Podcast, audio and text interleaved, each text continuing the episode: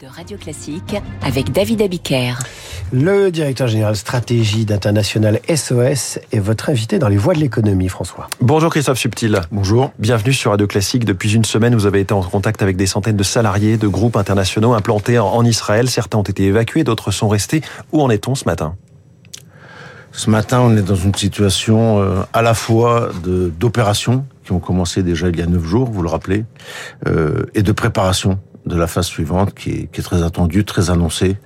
Euh, Quand vous parlez de phase suivante, c'est l'offensive. Euh, voilà, c'est l'offensive israélienne dans la Gaza. bande de Gaza, voilà, qui euh, va probablement changer encore la donne en, en, en, Israël et compliquer les opérations de sécurité qu'on y mène depuis maintenant neuf jours. Mmh. Tous ceux qui devaient ou qui voulaient être évacués du pays l'ont été? Oui, d'abord c'est notre recommandation. Notre recommandation maintenant, c'est d'évacuer les non essentiels. Ce qui n'était pas le cas dans un premier temps. Voilà, ce qui n'était pas le cas dans un premier temps. C'est une recommandation qu'on fait depuis trois jours à peu près. Euh, et oui, donc nous accompagnons ces entreprises pour euh, leur permettre d'évacuer, soit par euh, des moyens commerciaux, des vols commerciaux depuis Tel Aviv, soit par voie routière vers la Jordanie, leur, leur non essentiel. Aujourd'hui, il y a encore des moyens de quitter, j'allais dire relativement simplement, parce que vous parliez de vols commerciaux. On sait qu'aujourd'hui, c'est vraiment au compte-goutte, en tout cas entre Paris et Tel Aviv. Oui, l'aéroport de Tel Aviv est ouvert, mais le trafic est extrêmement perturbé. Donc, on commence à faire des évacuations par El Elat, d'ailleurs. Mmh, au euh, sud Au sud, voilà. Et sinon, par voie routière vers la Jordanie. Ouais. Voilà. Il y a des checkpoints à passer, des postes frontières à passer, mais ça reste faisable. Et comment vous préparez-vous justement à cette offensive de l'armée israélienne qu'on annonce depuis plusieurs jours? Hier, il y a eu ce délai accordé aux, aux civils hein, palestiniens à Gaza pour euh, se masser dans le oui. sud de la bande de Gaza. Oui. Alors, on peut peut-être distinguer le sujet médical, qui, euh, pour le moment, en Israël, n'est pas n'est pas un sujet aigu, c'est-à-dire que le, le système hospitalier fait face. Il, il est très préparé à, à, des scénarios de de crise massive. Donc aujourd'hui, les hôpitaux les hôpitaux restent opérants les médicaments sont disponibles, les médecins pour venir à la maison sont là, etc. Voilà, donc le, le système est, euh, est, est, très chargé, mmh. mais, mais il reste tout à fait opérant et on est assez peu sollicité sur le plan médical. En revanche, on l'est beaucoup sur le plan sécurité puisqu'on a fait juste un, un, un, chiffre pour fixer les idées, plus d'une cinquantaine d'évacuations par voie terrestre.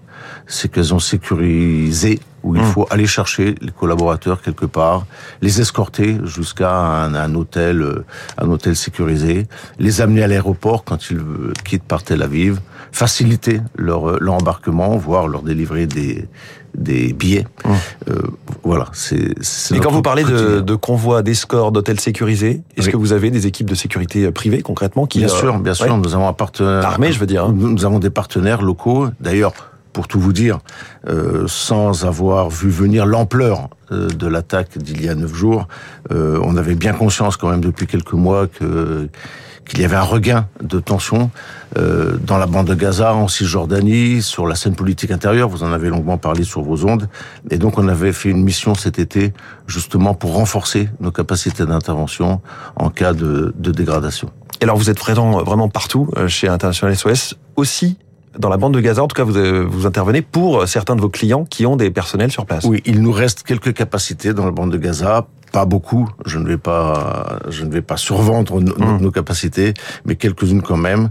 On y a encore quelques clients. Mais comment fait-on quand on sait que plus que jamais la bande de Gaza est verrouillée? Les oui, points de passage, les deux à trois points de passage, si on compte euh, l'Égypte, sont fermés. Oui, c'est surtout le point de passage de, de, de Rafah qui s'ouvre, qui se referme, qui annonce qu'il va s'ouvrir et qui ne s'ouvre pas, qui n'annonce pas qu'il va s'ouvrir mais qui s'ouvre quand même. Donc justement, notre travail consiste à, à préparer ces, ces scénarios d'opportunité en étant, en étant à proximité, en étant très réactif, mmh.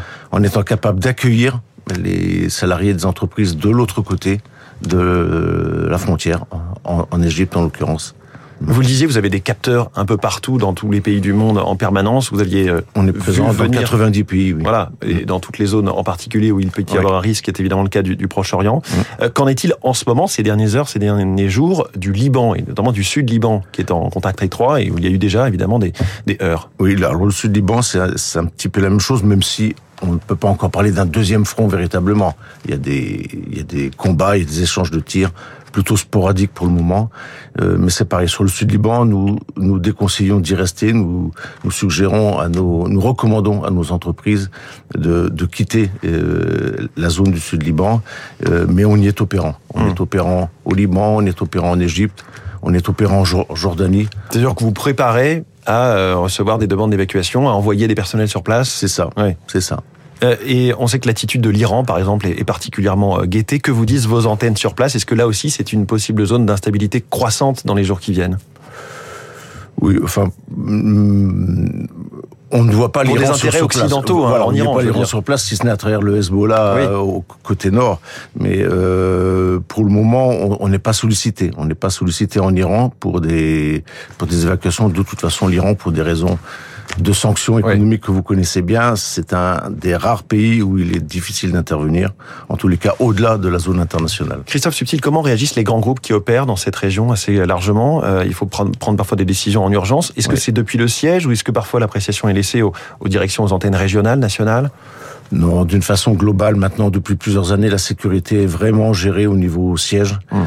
Euh, donc, euh, elles sont, elles sont confrontées, comme tout à chacun, euh, depuis neuf jours à une situation absolument inédite. On n'avait jamais connu ça en, en, en, Israël.